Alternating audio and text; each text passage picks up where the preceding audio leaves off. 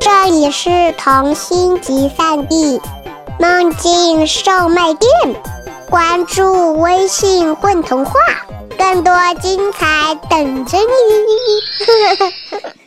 大家好，欢迎收听《混童话》，我是主播元素十二。小朋友们猜猜，在森林王国里，不能惹谁生气呢？是凶猛的老虎，还是威武的狮子，或者是调皮的猴子？都不是。究竟是谁呢？崔蕊霞的原创童话告诉我们：千万不能惹象妈妈生气，千万不能惹象妈妈生气。作者：崔蕊霞。象妈妈脾气特别好，从来不发火，即使生了很大很大的气，也不会拍桌子摔东西，更不会凶巴巴的大吼大叫。但是，整个森林王国谁都不敢惹她生气。大象爸爸不敢，小象不敢，猴子不敢，狐狸不敢，就连威风凛凛的狮子国王也不敢。其实，象妈妈生起气来，只是不想吃东西，不想喝水，不想睡觉，然后就会患上严重的感冒。感冒不可怕，可是感冒了会流鼻涕，象妈妈的鼻子就会变成关不紧的水龙头。这也不是问题。白天，象妈妈可以在鼻子下面挂个小桶；晚上睡觉时，把鼻子搭在窗户外边，流出来的鼻涕刚好可以给小花圃施肥。但是流鼻涕之前，它会打喷嚏，那才是最最可怕的事情。有一回，邻国总统来森林王国访问，狮子大王下令。所有大象禁止外出，原因是王后觉得象族长相丑怪，晃着大鼻子在街上走来走去，有损国家形象。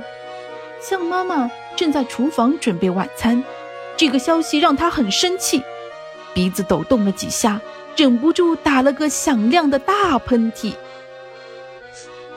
啊啊！啊切！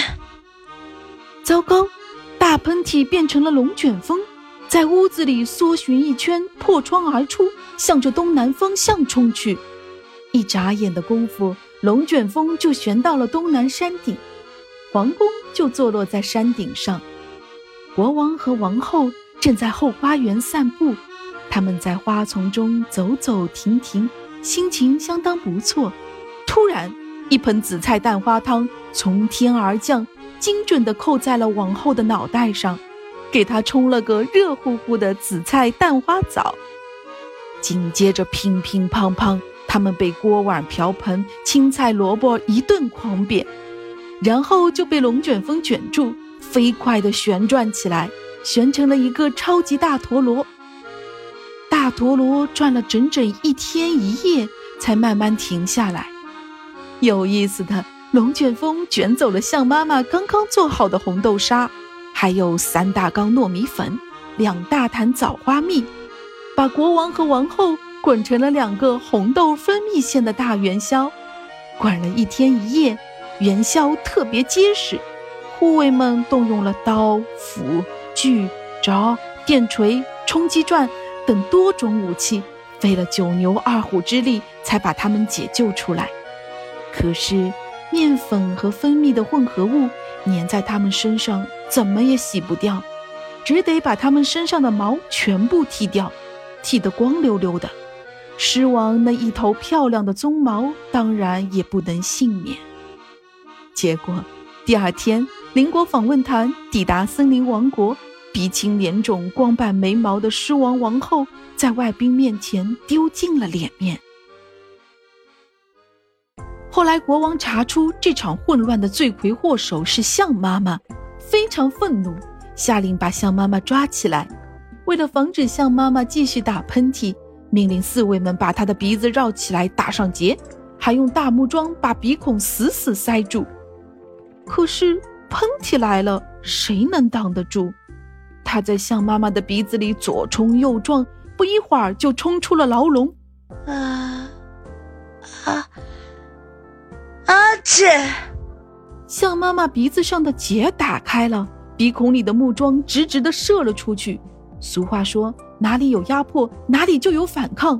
这个被压制的喷嚏卯足了劲儿，威力更大了，一下子就把木桩射到了月亮上，哐当一声，月亮被撞破了。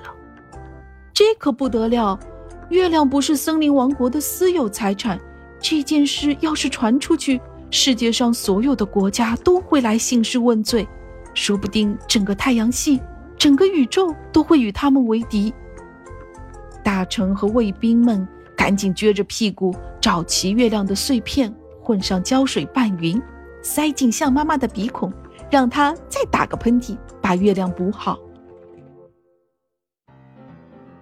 到底该拿象妈妈怎么办呢？后来大臣们又想了很多办法，比如把象妈妈的鼻子沉到海底，挖个深坑把象妈妈的鼻子埋了起来，结果都不管用。差点还引发地震和海啸，大臣们不敢乱动了，决定先把它关起来，慢慢想办法吧。可是，把象妈妈关在哪里好呢？派出所不行，监狱也不行。要是一个喷嚏打烂围墙，掀翻屋顶，罪犯集体越狱可就糟了。最后，还是聪明的财政大臣。想出一个好主意，把象妈妈关到地下金库。金库的门是好几米厚的钢板铸成，装甲车都打不透。而且守着堆积如山的金币，象妈妈开心还来不及，哪里还顾得上打喷嚏？可是出乎国王和大臣们意料的是，象妈妈根本不像他们那样见钱眼开。象妈妈想念象宝宝。象爸爸，想念他的家。为什么让我待在这个地方？我要回家，我要回家。他越想越生气，越想越伤心，鼻子一扬，忍不住又打了个大喷嚏。哈切！嘣！哗啦啦啦！街上下起了金币雨。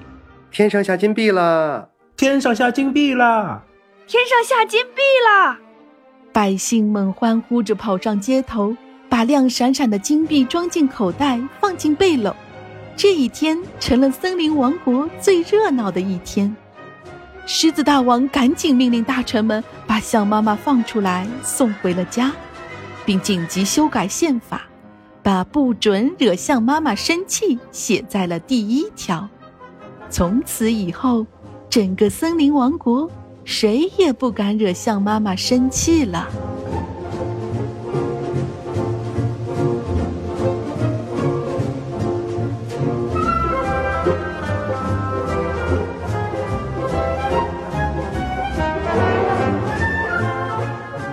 大家好，我是天水，我是打喷嚏的象妈妈。